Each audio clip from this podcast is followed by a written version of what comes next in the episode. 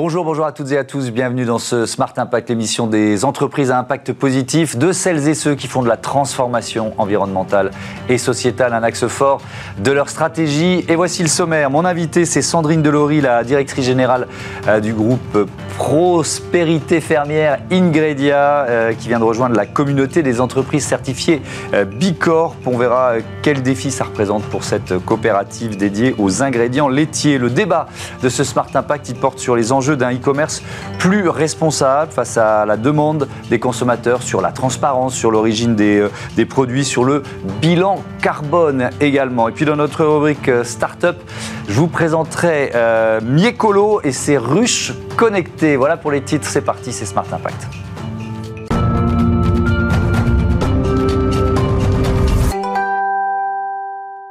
Bonjour Sandrine Delory, bienvenue. Bonjour. Vous êtes euh, donc la, directrice générale de Prospérité Fermière Ingredia, coopérative agricole fondée en, en 1949. Euh, votre métier, c'est le lait? Je peux être euh, aussi basique que ça? C'est exactement ça. Le lait, c'est le premier aliment de la vie. Il a plein de composants à l'intérieur de ce lait, à peu près 2000 composants.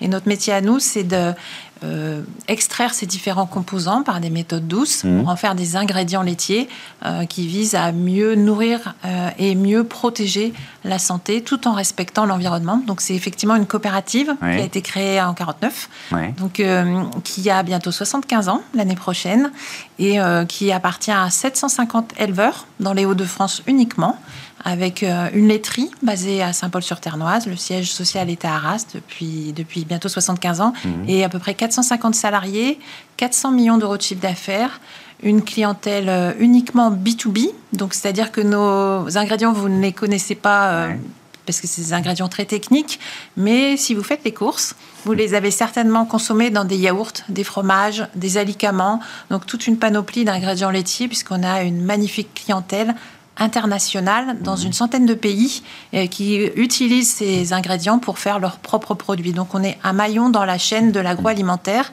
mais qui essaye d'apporter de, la valeur par de la RSE et de l'innovation. Donc c'est un, groupe petit, mais costaud, oui. avec des fortes Oui, parce que, et puis avec une, enfin, un niveau mondial sur certains euh, produits, vous êtes, euh, vous êtes sur le podium, c'est ça? C'est ça. Sur certaines catégories de produits, donc les protéines laitières mmh.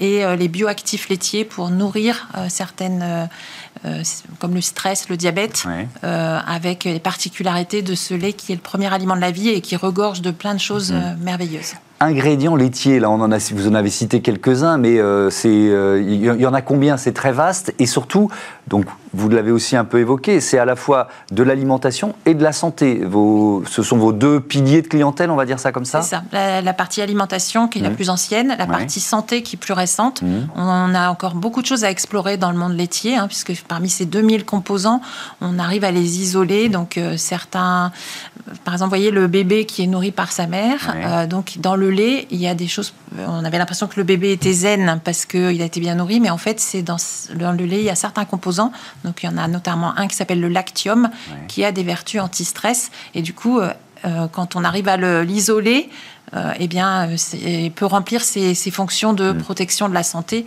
Et ça, c'est très important. On essaye d'apporter de la valeur par ces deux axes RSE et innovation.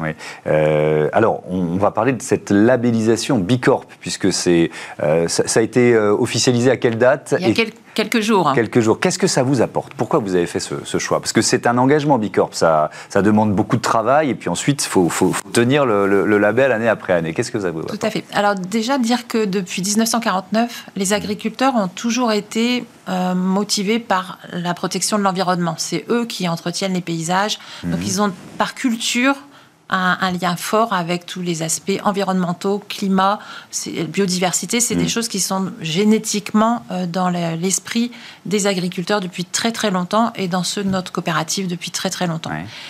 Quand il y a eu, euh, euh, donc en 2015, il y a eu l'après-quota, qui a été un big bang dans le monde laitier. Mmh. Il y a eu l'embargo russe, je ne sais pas si vous vous en souvenez, mais qui avait fait effondrer euh, les cours laitiers d'à peu près 40%. Et derrière, il y a eu toute une cohorte de suicides chez les agriculteurs. Mmh. Donc ça a été des années très très difficiles euh, avec euh, pas assez de revenus pour les éleveurs.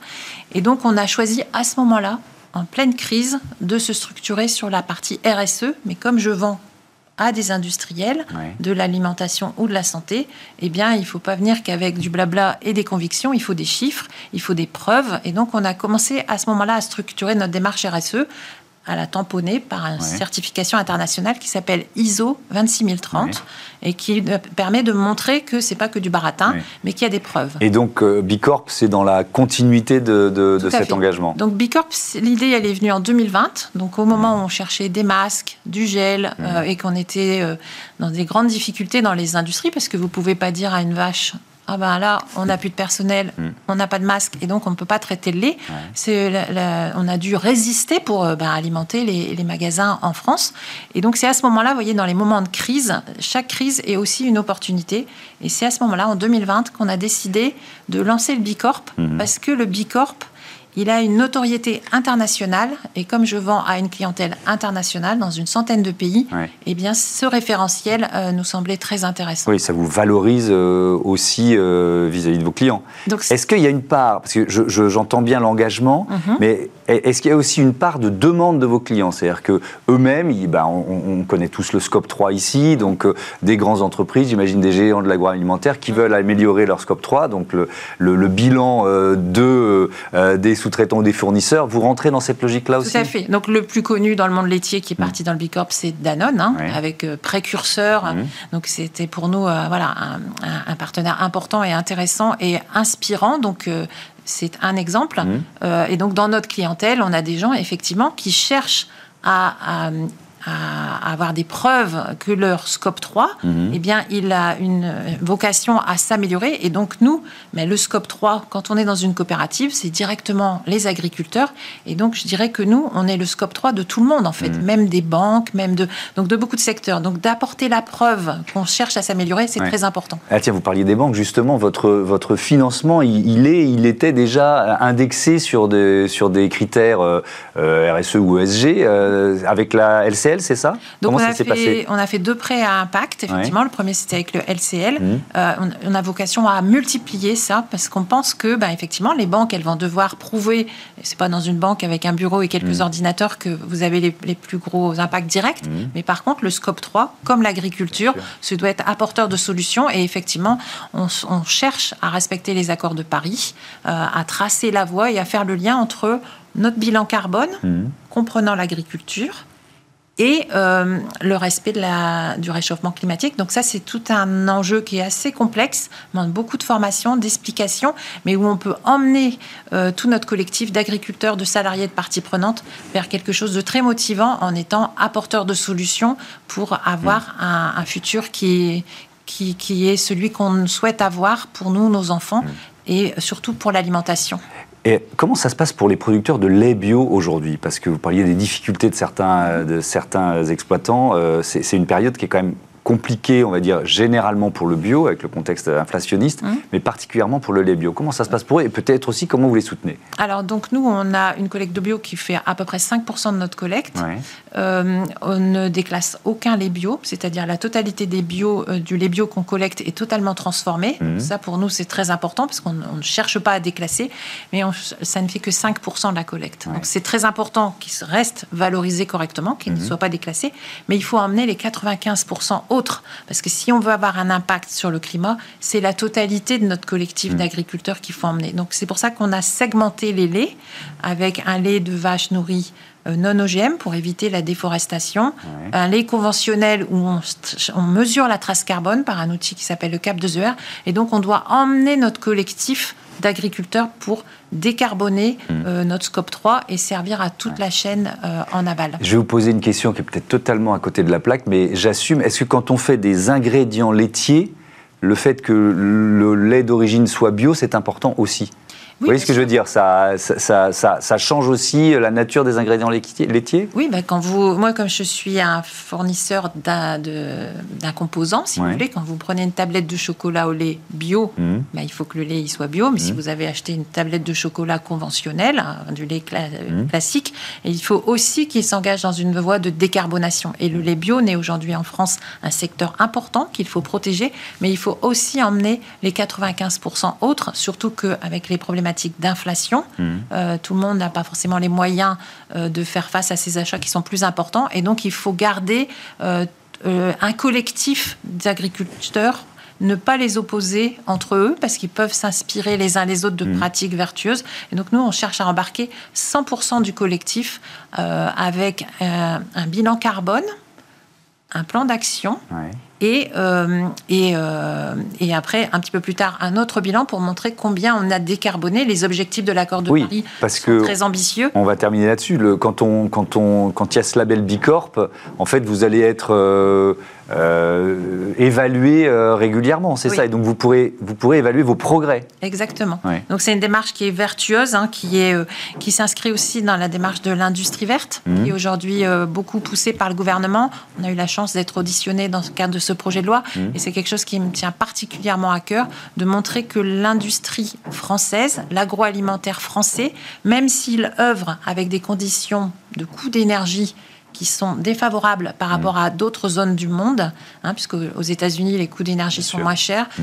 Donc, euh, du coup, on doit faire la différence par le, la verdisation euh, de notre euh, de, et, de montrer comme quoi notre modèle, même s'il est plus cher, avec ces conditions économiques qui sont plus compliquées, il est plus vert, plus respectueux, et du coup de montrer vraiment l'impact vert de notre industrie verte en France. Merci beaucoup Sandrine Delory, à bientôt sur, sur Bismart. On passe à notre débat, le e-commerce face à ces enjeux de transition, de transformation écologique.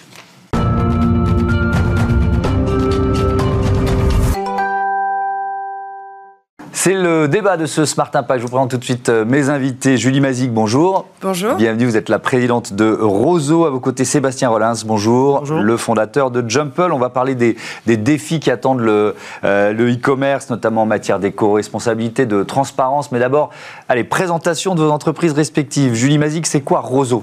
C'est très simple. Roseau, c'est un marketplace qui met en relation les producteurs et les restaurateurs de manière ultra locale. Mhm. Donc, on prend les produits d'un producteur, on référence tout on fait un rayon de 150 km autour de lui.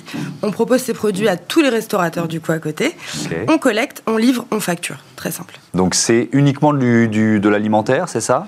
Alors principalement de l'alimentaire, effectivement. Et en termes de clients, du coup, c'est tous les professionnels du secteur alimentaire. Donc aujourd'hui, on a notamment des restaurants, mmh. mais aussi euh, des hôteliers, euh, des épiceries, enfin tout tous les professionnels qui peuvent acheter. Ok, Sébastien Rollin, c'est présentez-nous euh, Jumple, c'est une nouvelle place de marché, c'est ça Tout à fait. Donc mmh. Jumple est une euh, place de marché à venir qui sera lancée en septembre, qui va proposer tous les produits dont les consommateurs aujourd'hui ont besoin de mmh. manière très large. Nous aurons 15 univers, ça à partir de la puriculture, en passant par l'électronique, voilà, jusqu'à l'alimentaire sec, non, non frais. Mmh. par contre, son originalité réside sur son modèle économique qui, qui répond aujourd'hui aux deux grandes préoccupations des consommateurs, mmh. qui sont euh, pour nous le pouvoir d'achat et deuxièmement la responsabilité environnementale.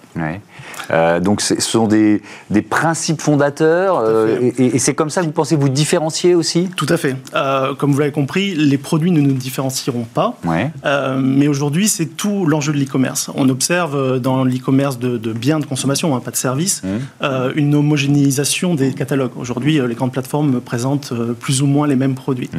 Donc on observe une bataille acharnée sur la visibilité mmh. qui se concrétise par euh, une explosion, il n'y a pas d'autre terme, des coûts d'acquisition. Mmh. Euh, donc euh, les grandes plateformes payent pour ça. Mmh. Nous, notre généralité réside sur le fait que nous allons nous mettre en retrait de cette publicité qui est inflationniste et qui prélève du pouvoir d'achat aux, consommateurs. Et nous allons rendre cet argent que nous ne dépenserons pas en publicité mmh. aux consommateurs pour qu'ils puissent mieux consommer et gagner en pouvoir d'achat. Et sur l'éco-responsabilité, est-ce que c'est vraiment, on est en plein contexte inflationniste, est-ce que c'est vraiment une demande des consommateurs? C'est-à-dire que la transparence, le bilan carbone du produit euh, qu'ils achètent? Tout à fait. On, l'observe euh, euh, de manière euh, assez forte. Mmh. Les, les, consommateurs doivent choisir plus que jamais parce qu'ils ont un pouvoir d'achat plus restreint qu'avant. donc ils vont, ils vont, ils vont s'informer et ils vont s'intéresser à des sujets qui les préoccupent de plus en plus. Et pour nous, la phase Covid a vraiment accéléré cette prise de conscience. Je pense que c'est une excellente nouvelle. Mmh. Les consommateurs sont en demande de mieux consommer. Et ça, ça, vaut aussi pour un business comme, comme le vôtre, comme Roseau, même si on a bien compris, vous faites du B2B. Euh, il y a chez les restaurateurs ou chez les professionnels, de, les traiteurs par exemple, qui, qui font appel à vous, cette demande-là, c'est-à-dire savoir d'où viennent les produits, est-ce que c'est du bio ou pas, euh, circuit court, c'est le principe de, de, départ de, de Roseau. Vous sentez monter ça? Tout à fait. Et en fait, nous, on fait du B2B, tout c en réalité, puisque le client final est quand même un consommateur. on peut avoir le même. Bien sûr. Et du coup, alors le client final est demandeur, ce qui oblige le professionnel à se renseigner aussi. Oui, il y a un effet domino. C'est-à-dire que la demande de circuit court de leurs clients fait, qu'ils sont dans cette démarche. Et donc, pour ça, nous, on est en train de mettre en place notamment une map avec tous les producteurs chez lesquels le restaurateur euh, a commandé, qui mhm. pourrait permettre aux producteurs, aux producteurs d'avoir des clients du coup B2C qui viennent à la ferme. Mhm. Nous, on n'a pas de souci avec ça. Et de l'autre côté, aux restaurateurs d'être tout à fait transparent sur ce mhm. qu'il va proposer. L'idée, in fine, c'est de faire vraiment la différence entre les restaurateurs qui vont faire ce pas et cet effort, parce que ça nécessite aussi des efforts, notamment on parle d'empreinte carbone. Bah, nous, ça nécessite qu'on puisse livrer uniquement deux fois par semaine et non pas tous les jours. On ne peut pas livrer euh, d'une heure sur l'autre. Euh, et on veut vraiment qu'à terme, il y ait une différence et que vous tous, vous puissiez aller au restaurant et savoir euh, où est-ce que les produits que vous consommez ont été commandés. Mais je, veux juste qu'on ne soit pas un peu angélique, parce que est-ce que quand même le le premier critère d'achat, et je vous pose la même question, ça reste le, prix. Ouais. Enfin voilà, on va pas se raconter d'histoire. Nous, pour ça, il euh, faut savoir que dans l'agroalimentaire en général, les marges sont de minimum 40%. Mmh. En dessous de 40%, les spécialistes agro nous disent très clairement, vous ne serez jamais rentable. Mmh. C'est ce qu'on nous dit. Nous, on a décidé de faire une marge à 6%. Mmh. Donc, c'est une marge qui est très faible, ce qui permet aux producteurs de plus baser sur euh, les coûts des mercuriales classiques. Hein. Aujourd'hui, en France, pour euh, notamment des fruits et légumes, on va dire tous les matins le prix d'un produit. Nous, on veut plus baser là-dessus. On dit aux producteurs combien est-ce que ça vous coûte. On les accompagne aussi à calculer leurs coûts parce qu'il y en a beaucoup qui ne savent pas faire. Et à ce moment-là, ils fixent leur prix. On arrive entre le prix du producteur qui se rémunère un petit peu mieux et notre faible marge mmh. à des coûts qui sont moins importants que les grandes chaînes ou euh, même les marchés très connus pour les professionnels. Euh, car on limite les intermédiaires et on limite aussi notre marge. Mmh. Même question sur le, le, prix. Vous l'avez dit, il y a deux piliers dans le modèle de Jumple, le, pouvoir d'achat et l'éco-responsabilité, mais le, prix, ça reste... Je pense que de nouveaux équipes se mettre en place parce que notre marge opérationnelle sera relativement équivalente. Si, ça, si ça, 7 points.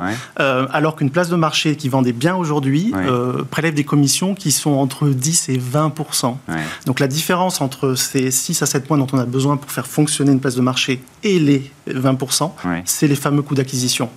Ces coûts d'acquisition, c'est mm. du pouvoir d'achat que nous sommes plus obligés de dépenser aujourd'hui dans le monde actuel et on peut le rendre aux consommateurs. D'accord, mais alors, bon, donc vous ferez moins ou pas de publicité, si je comprends bien On va communiquer différemment. Communiquer différemment. Parce que moi, j'entends vos, vos, vos, deux modèles économiques. Et mais sauf que pour que euh, des comportements éco-responsables bah, aient, de l'effet sur la société, il bah, faut que les entreprises qui les mettent en place, elles, elles durent. Et il faut que le business y marche. Donc vous voyez ce que je veux dire Comment vous, vous tenez cette, cette contradiction apparente? Alors, de, notre côté, c'est vraiment un transfert. C'est-à-dire qu'aujourd'hui, tout e-commerçant, je, ne pense pas me tromper, hmm. dépense 10 à 15 points de son chiffre d'affaires en publicité pour acquérir de la visibilité. Hmm. Donc c'est 10 à 15 points du pouvoir d'achat. Hmm. Ce transfert, on peut le faire parce qu'il s'agit d'une décision, c'est une décision du business model. On peut prélever euh, cet argent et le mettre à un autre endroit. Et nous, on décide de le mettre du côté des consommateurs. Comment Alors, vous ouvrez une nouvelle région, je crois, là, euh, cet été, euh, Auvergne-Rhône-Alpes. Euh, et vous l'avez fait, on va parler de financement d'abord, vous l'avez fait en lançant une campagne de financement public sur We Do Good. Est-ce que, un, vous avez atteint votre objectif Et deux, pourquoi cette démarche? Alors là, on est quasiment à la moitié de l'objectif qui est 200 000 euros. Mmh. Et l'Auvergne-Rhône-Alpes, c'est pour un client hôtelier qui est venu nous chercher en nous disant Moi, je trouve Roseau génial. on est implanté par contre en Auvergne-Rhône-Alpes parce mmh. que vous êtes prêt à ouvrir. On leur a dit Bien sûr, laissez-nous trois mois, nous allons ouvrir. Donc nous ouvrons en juillet, on est très content de ça. Euh, il faut savoir que nous, on ouvre vraiment région par région pour des contraintes euh, très simples. Euh, la logistique, on ne veut pas faire partir des camions vides. Mm. L'idée, c'est de massifier les commandes et c'est d'avoir un catalogue assez étayé pour pouvoir fournir un maximum de clients directement. Il faut trouver les exploitants. Tout à fait. Vous, vendez un circuit court, donc il faut trouver les exploitants. D'ailleurs, est-ce qu'il y a des, des, des, matières alimentaires de base qui sont plus difficiles à trouver que d'autres quand on lance un, finalement une nouvelle région? Alors, euh, ça va dépendre du coup de la région, Bien sûr. mais notamment par exemple en Bretagne qu'on va ouvrir en septembre, j'en mmh. profite. Mmh. Euh, le vin c'est très compliqué parce qu'en fait en Bretagne il n'y a quasiment pas de vignobles. Il y en a qui sont en train d'ouvrir, mais du coup c'est avec le réchauffement climatique effectivement les Bretons vont faire du vin. Exactement. Bon, on s'y attendait pas, mais mmh. effectivement c'est en cours euh, et ça va être surtout de, de, manière régionale en fonction des régions certains produits, mais sinon on peut avoir quasiment de tout mmh. partout, notamment en Ile-de-France. Euh, pour ceux qui ne le savent pas, on a euh, des kiwis, des pâtes, enfin, on a, tout ce qu'il faut en réalité pour pouvoir se nourrir de façon locale. Mais ça veut dire que les participants de ce financement public, ils deviennent euh, vos actionnaires C'est quoi la logique? Non, c'est une levée de fonds en crowdfunding par royalties. Donc nous, nous avons fait le choix de ne pas diluer notre capital pour la simple et bonne raison qu'au vu des marges qu'on propose, on sait très bien que si on donne du capital, à un moment, on va nous, nous forcer un petit peu à pivoter sur, le, sur la marge, et c'est pas notre but. Mhm. Donc, on partage notre chiffre d'affaires en fait sur 5 ans.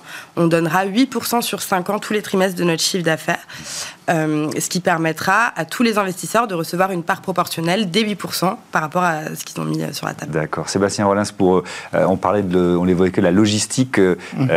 pour faire baisser finalement le, le bilan carbone d'un produit acheté en ligne, parce que c'est un vrai enjeu. Quels engagements, quel, quel, modèle là aussi vous avez mis en place? Alors nous, on croit beaucoup en l'éducation, l'information et, et, la transparence. Donc Jumple présentera l'ensemble des informations euh, de manière détaillée et vulgarisée pour mhm. que le consommateur puisse avoir conscience de l'empreinte qu'il est en train de générer par sa consommation. Donc il y aura un score environnemental sur les produits et au niveau du panier, quand il choisira Express, parce qu'aujourd'hui euh, on a cette envie-là d'avoir le produit demain, mhm eh ben, on lui affichera la différence euh, d'empreinte par rapport au standard. Express, c'est 24 heures? C'est 24 heures, et je ne sais pas si euh, c'est si connu que ça, mais ça prend souvent l'avion pour faire euh, des trajets en France. Ça veut dire que le simple fait, pardon de vous interrompre, de, de se dire finalement ce produit, j'en ai pas besoin, demain je peux l'avoir, quoi après-demain, dans trois jours, on, va, on va comptabiliser et évaluer le bilan carbone. Exactement. Donc on, croit beaucoup en la liberté, mmh. la liberté de décision. Les gens sont responsables, donc on, va, on prend le pari de les informer très clairement mmh. en vulgarisant les choses et euh, qui prennent eux-mêmes la bonne décision pour la planète. Sur les emballages aussi, parce que là, quand on fait du e-commerce, enjeu majeur, ils sont. Moi, comme client, je me dis parfois qu'il y en a qui servent à rien. Euh, est-ce que, est-ce que vous, vous avez le moyen d'imposer ça sur certains produits comment, vous faites. Imposer non, euh, influencer oui. Et euh, dans notre développement court terme, nous allons intégrer une logistique propre, euh, ce qu'on appelle le fulfillment, qui permet de garantir des meilleurs services ou des services plus homogènes à nos consommateurs. Et dans ce cadre-là, nous ferons des efforts et nous aurons une, une, une, une approche très détaillée sur l'empreinte carbone de, nos emballages, effectivement. C'est aussi un enjeu pour une entreprise pour comme Roseau l'empreinte carbone, effectivement, on a eu des demandes de restaurateurs qui souhaitaient avoir l'empreinte carbone des produits pour, in fine, les afficher sur le menu. Et on s'est dit que c'était génial. Nous, on mm. avance avec nos clients. Hein. On, fonctionne un petit peu comme une coopérative, finalement, mm. euh, comme les agriculteurs. Euh, et on s'est rendu compte, pour avoir fait le test dans quelques restaurants, que sur une tablée de 10 personnes, un midi, euh, lorsqu'on est au travail par exemple, euh, si quelqu'un regarde le, menu et dit Moi, je vais prendre plutôt un plat végé parce que je vois que l'empreinte carbone, elle est basse, alors il suffit pas. il faut pas forcément très bien connaître l'empreinte carbone, mais le fait de voir un chiffre plus bas, ça peut influencer. Et on se rend compte assez rapidement que sur une table, quand quelqu'un prend la décision et dit Regarde, moi, mon empreinte carbone, elle sera plus basse, bah, ça peut influer toute la table. Et eh ben voilà, voilà c'est ces petits gestes qui vont faire changer les choses. Merci beaucoup à tous les deux et à bientôt Merci sur Bismart. On passe à notre rubrique Startup. C'est parti.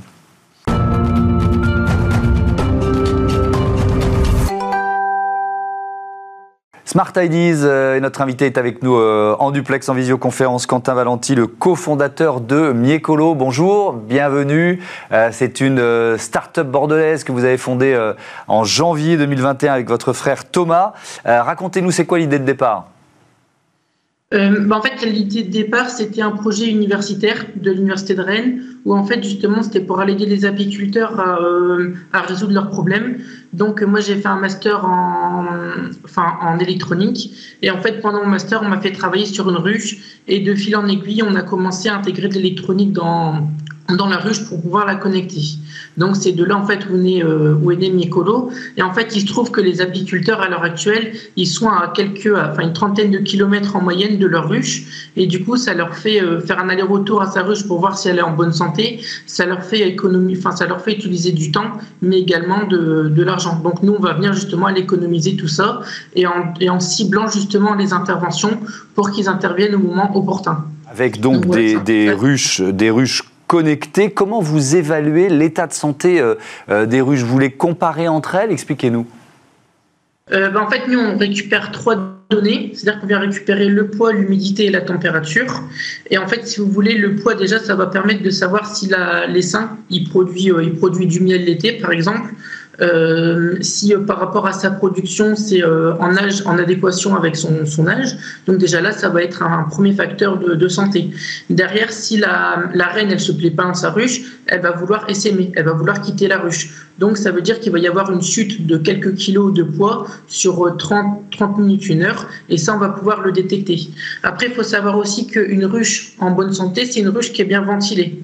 Ça veut dire que l'humidité et la température sont quand même des informations très importantes pour les apiculteurs, parce qu'en fait, si le, l'humidité elle descend et euh, enfin l'humidité descend et, le, euh, et, la température augmente, bah là c'est un, deuxième facteur qui va nous dire que euh, la, reine est en train de quitter la, ruche. Ah donc c'est une technologie que vous avez brevetée. elles sont autonomes en énergie, j'imagine, vos ruches connectées? En fait, on a déposé un brevet, mais en fait, si vous voulez, cette, euh, ruche connectée, comme je vous l'ai décrit, elle existe déjà. Et en fait, la plus-value de Mycolo, et c'est ça en fait euh, l'idée de départ, c'était qu'en fait, les apiculteurs, ils ont en moyenne une trentaine de ruches au même endroit. Donc, nous, l'objectif, c'est d'aller connecter un rucher enfin, intégralement. Euh, donc, c'est-à-dire qu'on a mis au point un principe de, ruche principale avec une ruche secondaire, parce qu'en fait, il y a toujours le coût derrière pour les apiculteurs, qui est quand même une barrière à l'entrée de la connexion de leur ruche, un frein. Et en fait, pour pallier à ce, à ce frein, en fait, on va venir justement aller économiser euh, des composants électroniques, on va venir économiser du matériel, etc., pour avoir justement dans ce ruchier une balance principale et des balances secondaires, sachant que les balances secondaires n'auront pas, euh, par exemple, une eSIM intégrée, n'auront pas un abonnement, n'auront pas d'antenne, etc. Donc ça veut dire qu'on va pouvoir réduire le coût de connexion d'une ruche de 30%. Vous en êtes tout du développement de, de Miecolo euh, Il y a des, les premières ruches en test, vous les commercialisez déjà, vous en êtes tout alors, Nicolo, actuellement, c'est à peu près une, enfin, entre 40 et 50 balances qui sont connectées euh, à travers la France. C'est à peu près euh, déjà plus de, enfin, à peu près 150 balances qui sont commandées. Et là, on est en phase de, de bêta test à l'heure actuelle. Ça veut dire qu'on va venir récupérer les informations de nos bêta testeurs pour aller finaliser notre produit. Euh, donc là, on est en fin d'industrialisation et on prévoit justement d'avoir un produit fini pour septembre-octobre et commencer la commercialisation. Une petite question sur le marché. La France, c'est un gros pays consommateur de, miel. Euh, il vient souvent de loin, euh, par exemple de, Chine. Dans quelle proportion? Bah, je pense qu'en 10 ans, les importations, les importations de, miel de l'étranger ont doublé, mais tandis que la production de miel en France, elle a, enfin, elle a, elle été divisée par, euh, par deux. Donc ça veut dire que, euh, ouais, en fait, on importe plus, on importe plus qu'on exporte maintenant. Et donc, effectivement, la solution Miecolo, ça, ça peut permettre de, de, rééquilibrer, on va dire, un peu euh, la donne. Merci beaucoup, Quentin Valenti. Bon vent à, à Miecolo. Euh, et merci à toutes et à tous de votre fidélité à euh, Bismarck. Je voudrais remercier euh, les équipes qui m'accompagnent. Louis Perrin à la euh, production, à la programmation. Raphaël Morel, le réalisateur. Thibaut Goury-Lafont au son. Et puis, un immense merci à Marie Billa qui, qui termine son dernier jour. C'est aujourd'hui. Donc, merci, Marie, de ton précieuse pour fabriquer quotidiennement ce Smart Impact aux côtés de Louise. Voilà, je vous dis à demain pour un nouveau numéro de notre émission. Salut